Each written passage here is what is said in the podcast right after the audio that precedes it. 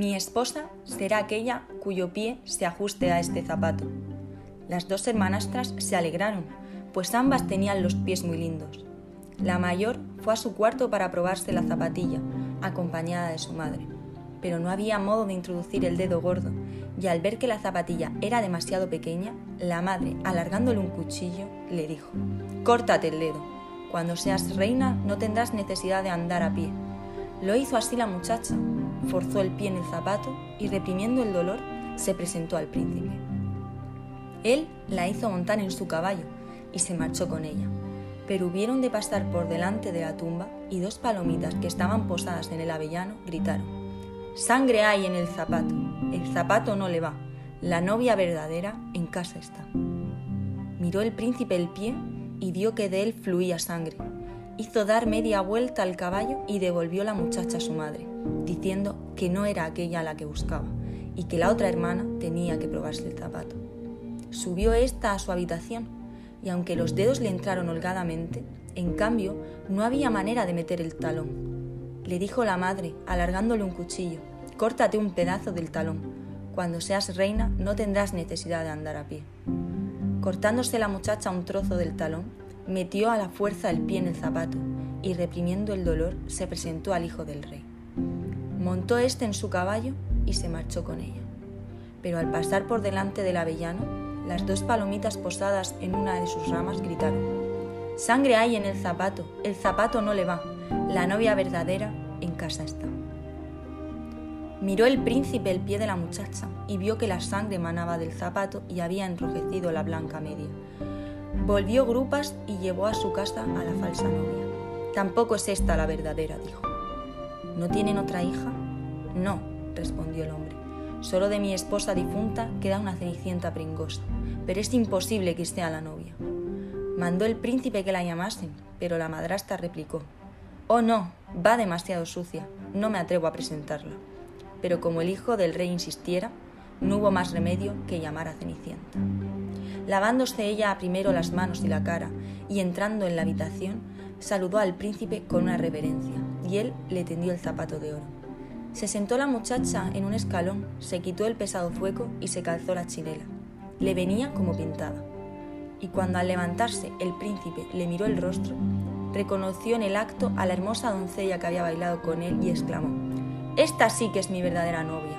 La madrastra y sus dos hijas palidecieron de rabia, pero el príncipe ayudó a Cenicienta a montar a caballo y marchó con ella, y al pasar por delante del avellano gritaron las dos palomitas blancas, no tiene sangre en el zapato y pequeño no le está.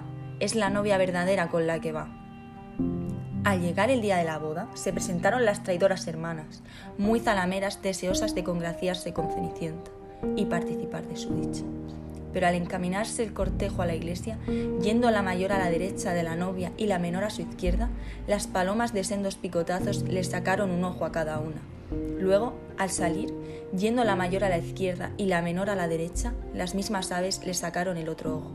Y de este modo quedaron castigadas por su maldad, condenadas a la ceguera para todos los días de su vida.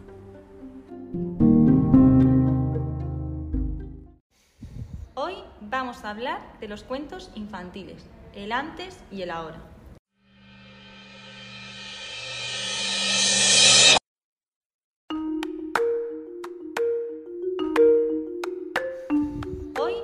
hablar de los cuentos infantiles, el antes y el ahora. Si tuviésemos que hablar de cuentos populares, La Cenicienta, por ejemplo, entraría en la categoría de cuentos de princesas más conocidos a lo largo de la historia, porque ¿qué niña no ha soñado con convertirse en princesa así como le pasó a Cenicienta? Los cuentos tal y como los conocemos ahora han sufrido varios cambios a lo largo de, los años. Disney especialmente ha dulcificado las historias de autores como los hermanos Grimm, autores del cuento que hemos leído anteriormente.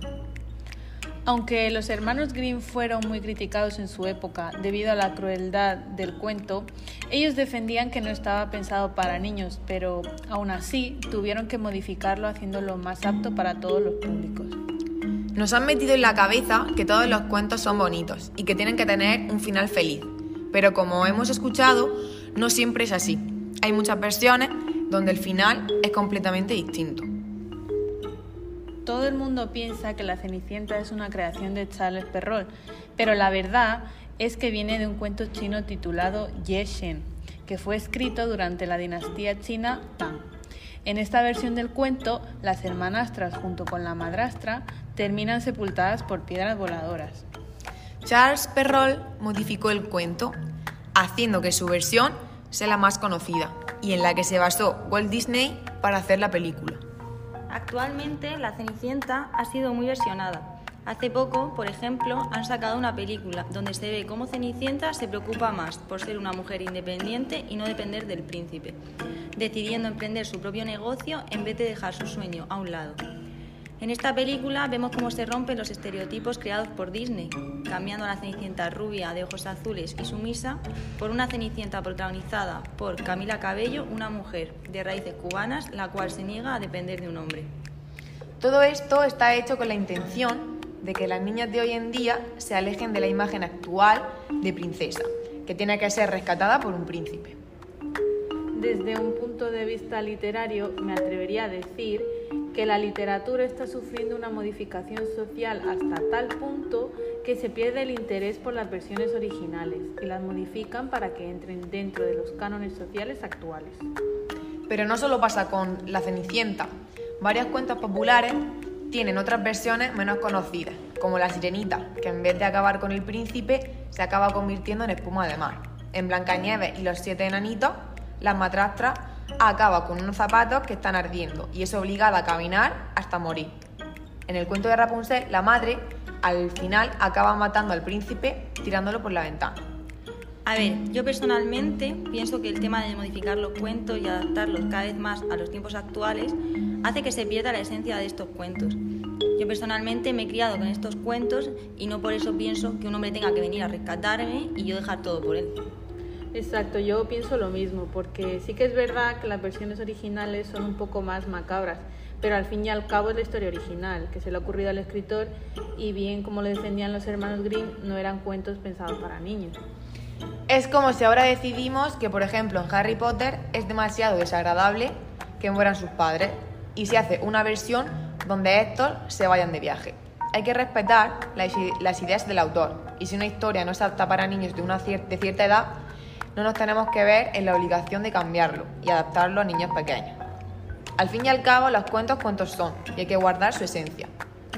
Viéndolo desde un punto de vista educativo, es cierto que los cuentos tal y como los conocemos hoy en día han servido de herramienta para fomentar la lectura en los alumnos. Todos hemos sufrido en el colegio, en el instituto e incluso en la universidad la imposición de la lectura de libros que no nos gustaban con un fin educativo pues poco justificado, la verdad.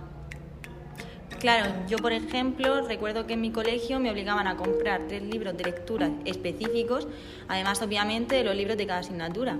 Había que leerse uno al trimestre y con una metodología muy poco atractiva, ya que consistía en que cada alumno leyese en voz alta el fragmento que le dijera el maestro. Yo pienso que este tipo de métodos son algo anticuados y pues no dejan libertad a los niños para que sean ellos los que escojan las temáticas de los libros que se van a leer. Creo que como futuros maestros que somos, nuestro deber es darle a los alumnos la libertad de elección en sus lecturas o brindarles un amplio abanico de temáticas. Exactamente. A mí me hubiese gustado tener la oportunidad de elegir libros de temáticas distintas, dándome así la oportunidad de acercarme más hacia ese gusto por la lectura, ya que yo ahora mismo no muestro ningún tipo de interés en leer. Y es que al final tengo todos los libros del colegio en una estantería y muchos de ellos sin leer, ya que a veces tampoco da tiempo a hacerlo en clase. Yo soy totalmente consciente de que mi gusto por la lectura no viene gracias al colegio, sino a mis padres que me compraban los libros que eran atractivos para mí.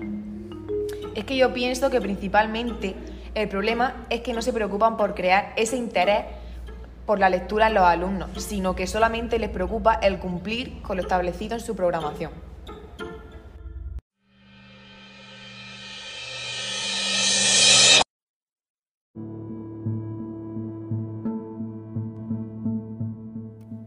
En conclusión, el gusto por la lectura se está perdiendo en las nuevas generaciones, ya que ha sido explotado por la comercialización en los colegios, obligando a los alumnos a comprar y leer libros que no eran de su gusto.